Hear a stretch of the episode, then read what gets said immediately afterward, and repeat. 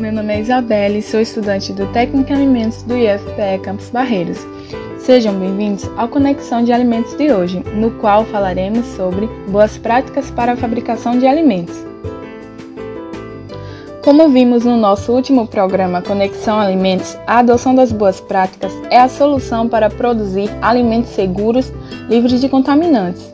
As boas práticas de fabricação compõem um conjunto de procedimentos que devem ser adotados a fim de garantir a qualidade higiênico-sanitária e a conformidade dos alimentos com a legislação sanitária.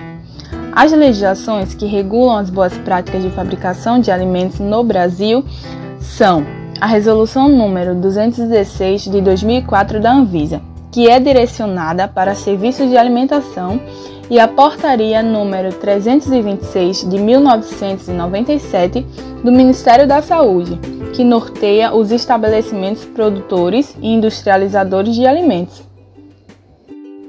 Os requisitos das boas práticas se referem às condições de estruturas físicas do estabelecimento, com instruções para as edificações, instalações, equipamentos, móveis e utensílios, as condições higiênico-sanitárias para o ambiente, regulando o controle integrado de vetores e pragas urbanas, abastecimento de água e manejo de resíduo, bem como se refere à higiene e saúde dos manipuladores. Também há requisitos para as matérias-primas, ingredientes, embalagens e para as operações de armazenamento, transporte e documentos para registros. Assim, estes requisitos devem ser adotados durante toda a cadeia de processamento dos alimentos, desde a obtenção das matérias-primas até a obtenção do produto final. As instalações dos equipamentos, dos móveis dos utensílios devem ser bem conservadas, livres de rachaduras, trincos, goteiras, vazamentos, infiltrações, bolores, descascamento, dentre outros critérios, bem como deve ser mantido em condições higiênico-sanitárias adequadas, ou seja, livre de vetores e pragas urbanas. As operações de higienização devem ser realizadas por funcionários comprovadamente capacitados e com a frequência que garanta a manutenção dessas condições e minimize os riscos de contaminação do alimento. A água utilizada na manipulação dos alimentos deve ser potável. Em caso de uso de fonte alternativa, a potabilidade deve ser semestralmente comprovada, mediante laudos laboratoriais, bem como os reservatórios de água devem ser higienizados semestralmente e comprovadamente.